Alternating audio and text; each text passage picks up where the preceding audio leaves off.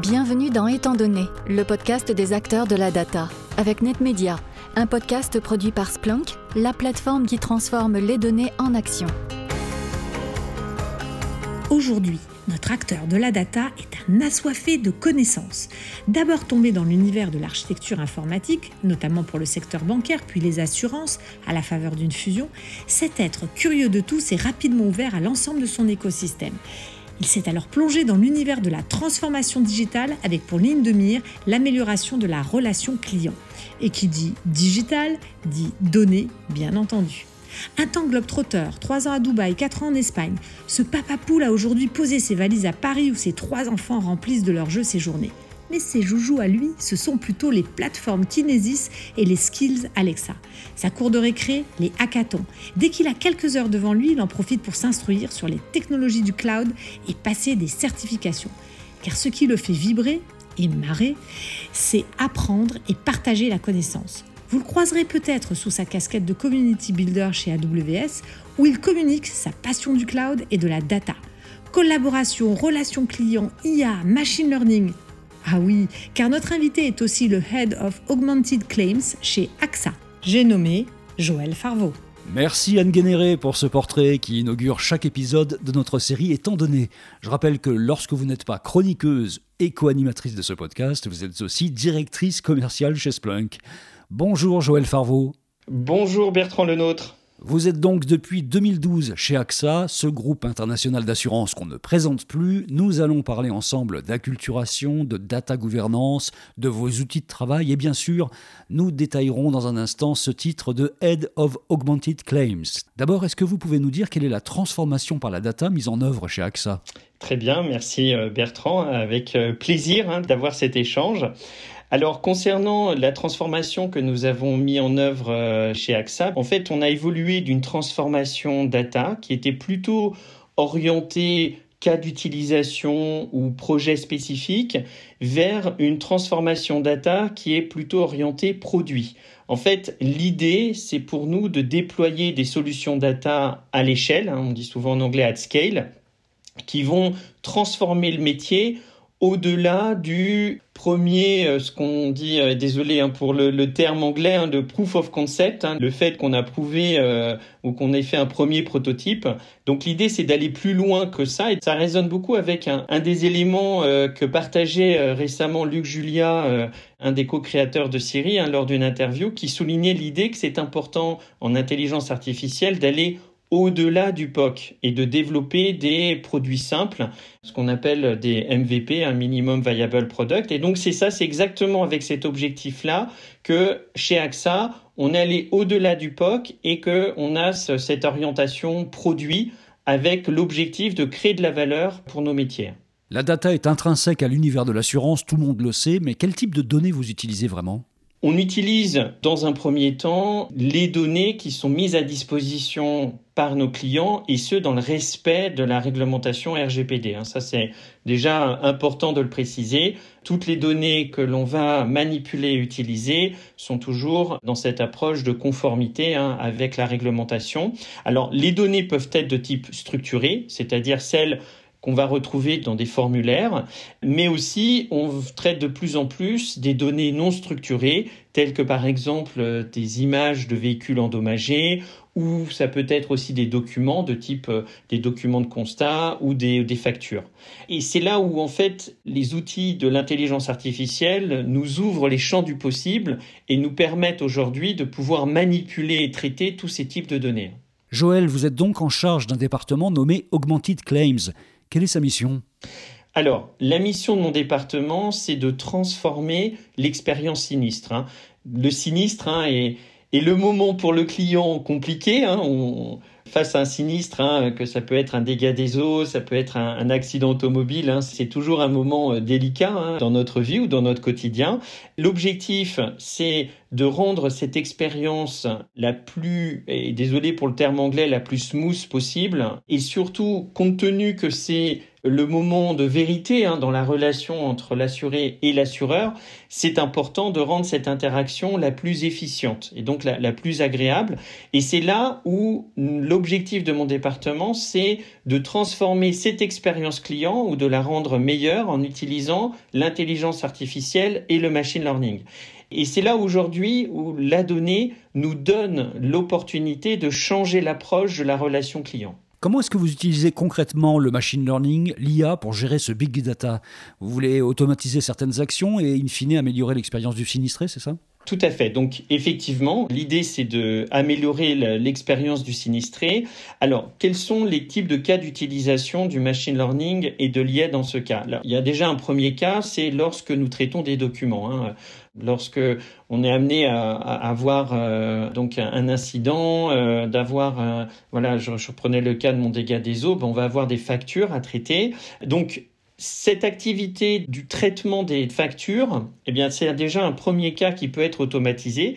Donc, euh, on peut utiliser des algorithmes de natural language processing qui vont permettre d'identifier, c'est pas seulement extraire les éléments du document, mais c'est d'identifier d'avoir une compréhension des notions, des, des mots dans le document et d'extraire donc ces informations clés pour ensuite prendre une décision, par exemple sur la base de la couverture autorisé par votre police d'assurance. Donc l'objectif c'est que le client puisse envoyer très rapidement sa facture et plutôt qu'on mette plusieurs jours à réceptionner la facture, analyser la facture, qu'il y a un, agent qui analyse la facture, l'objectif c'est que on puisse utiliser ce type d'outil de machine learning pour pouvoir traiter très rapidement le document et pouvoir prendre une décision lorsque tous les éléments dans le document sont correctement euh, identifiés. Un cas précis, je donnais le cas d'un dégât des eaux, mais ça peut être par exemple, et c'est ce qu'on a mis en place pour le bris de glace.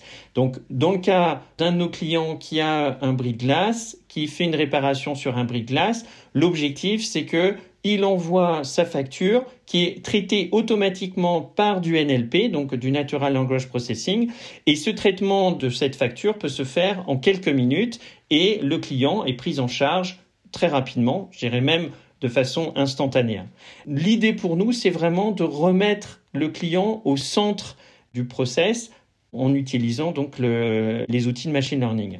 Dans la même logique, toujours dans cet objectif hein, d'améliorer la vie de nos clients, on a aussi repensé notre processus sinistre automobile afin d'utiliser des images pour l'évaluation des dommages. L'idée ici n'est pas de remplacer l'expert, mais plutôt de l'aider ou de permettre de traiter des cas très simples afin de proposer des solutions rapides à nos clients. Donc on comprend bien dans ces deux cas qu'on veut simplifier la vie de nos clients et on ne vise pas à remplacer des humains, mais on cherche à les augmenter. Donc d'où le terme augmented claim. On cherche à les augmenter, à améliorer leur qualité, euh, les rendre plus efficaces en les augmentant par l'intelligence artificielle. Comment gérez-vous la protection et la gouvernance des données sensibles que vous êtes amené à manier? Alors, tout d'abord, au sein d'AXA, hein, on a toute une équipe et une communauté d'experts en data management, en protection des données, qui nous accompagnent, nous guident dans nos projets. Ils définissent les principes, les recommandations à mettre en œuvre. Ils sont en contact aussi avec les régulateurs, avec les équipes juridiques. Ils sont aussi experts, hein, aussi bien en architecture que en data management. Donc, on s'appuie hein, sur ces équipes d'experts ou cette communauté d'experts pour nous aider. Et puis, on a identifié un ensemble de méthodes, d'outils qui nous permettent d'assurer la protection des données, telles que l'anonymisation. L'anonymisation implique de transformer la donnée pour que on puisse utiliser la partie analytique mais sans que on puisse identifier la personne ou on a des cas de pseudo-anonymisation qui consistent à anonymiser lorsque on est dans un certain processus, mais après on peut retrouver la donnée initiale. Donc voilà, on a ce type de mécanisme qu'on peut utiliser. Et notre approche, c'est que même si la performance d'un algorithme va dépendre de la qualité des données, hein, on dit souvent garbage in, garbage out, hein, donc euh, effectivement la qualité de la donnée, elle est importante, mais pour nous, la protection des données reste, des données de nos clients reste la priorité, même si ça doit être au détriment de la performance d'un modèle. Donc entre le choix de performance d'un modèle et protection des données, bien sûr, pour nous, le plus important, c'est d'assurer euh, la protection des données et de permettre effectivement de bien respecter hein, les demandes et les réglementations. Alors, la gouvernance, elle est aussi un élément important hein, parce que elle nous assure que toutes les parties prenantes et les experts ont bien été sollicités dans tous nos projets data. Joël, un mot sur la culturation. Comment s'est passée l'adoption chez AXA des métiers, des agents à ces missions qui sont augmentées finalement et automatisées par la data? Alors, au début, le sujet a été perçu un peu comme euh, une nouvelle tendance euh, dans les technologies émergentes et donc euh, été perçu comme, j'irais, à l'échelle des métiers euh, comme euh, quelque chose de, de, tout nouveau. Je, je vais pas utiliser, je voudrais, j'ai presque en tête le terme gadget, mais voilà, c'est vrai que au début, effectivement, les, les équipes métiers n'avaient pas forcément adopté ces nouvelles approches dans leur activité ou le voyaient comme une, une approche euh, additionnelle. Et ensuite, Bien, au fur et à mesure que nous avons impliqué les métiers et que nous avons prouvé la valeur de ces solutions, avec l'objectif, comme je le précisais précédemment, non pas de remplacer l'humain, mais de l'augmenter, les métiers ont pu appréhender, comprendre l'intérêt de ce type de solution. Et il a fallu aussi que nous, on passe plus de temps et de pédagogie à embarquer les métiers. Et ça, c'est vrai que c'est un, élément important. On parle souvent du change management dans les projets IT, mais en fait, le change management est aussi important dans les projets data.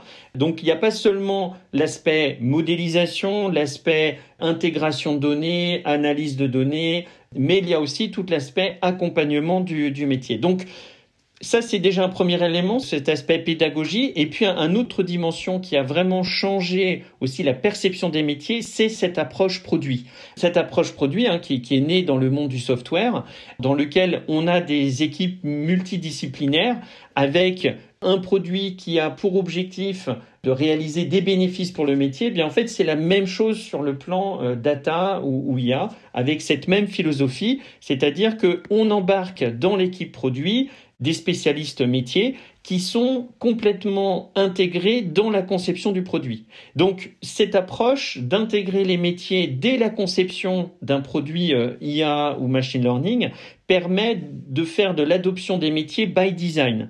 Et si les métiers sont impliqués dès la conception, bah c'est forcément les premiers promoteurs de leur produit. Et je dirais presque à la fin, ce n'est plus un produit dont euh, la propriété est la propriété de l'équipe data, euh, mais c'est vraiment un produit dont on dit en anglais le ownership, ou la propriété vraiment par les métiers. Comment la data est-elle utilisée chez AXA pour prendre des décisions au niveau stratégique?